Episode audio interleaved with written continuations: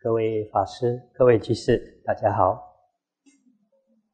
今天跟大家分享一则佛典故事。这故事出自《杂譬喻经》，在大正藏第四册五二三页中南。过去有一位比丘，因为犯了戒，被大众生驱逐出僧团，他很懊恼、悲伤，边走。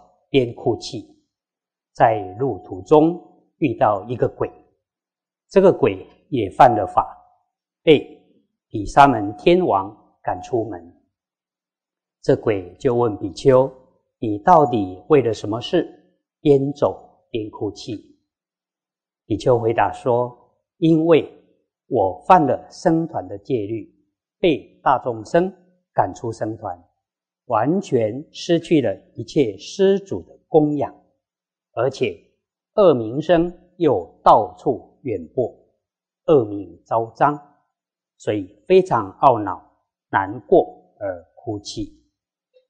这鬼就告诉比丘说：“我能够让你灭除恶名声，而且可以让你得到很多的供养。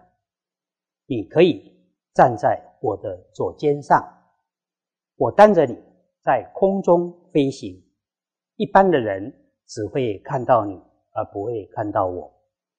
如果你得到大供养的话，一定要先分给我。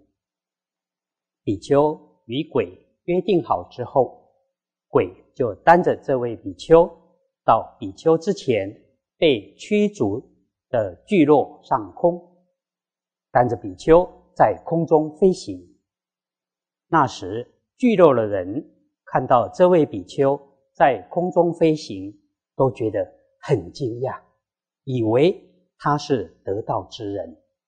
大家就议论纷纷的说：“这些大众生无缘无故，竟然把一位得道的人赶出僧团，太不讲理了。”于是，聚落的人们都到寺院去呵责大众生。而且引请这位犯戒的比丘住到寺院，因此得到许多的供养。这位比丘得到了衣食等供养之后，就依照原来的约定，先分给鬼。有一天，鬼又担着这位比丘在空中飞行，正好遇到比沙门天王属下的官员，鬼。看到他的上司，就非常惊慌恐惧，丢下了比丘，赶快奋力而逃。这位比丘就这样从天空堕到地上，身首异处，粉身碎骨。这是在譬喻修行人应该要靠自己的力量，不能依靠权势。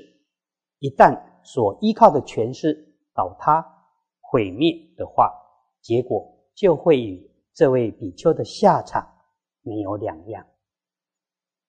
啊，这故事主要是提示我们，修行一定要培养独立作业的能力，不能只是想依靠别人，那是靠不住的。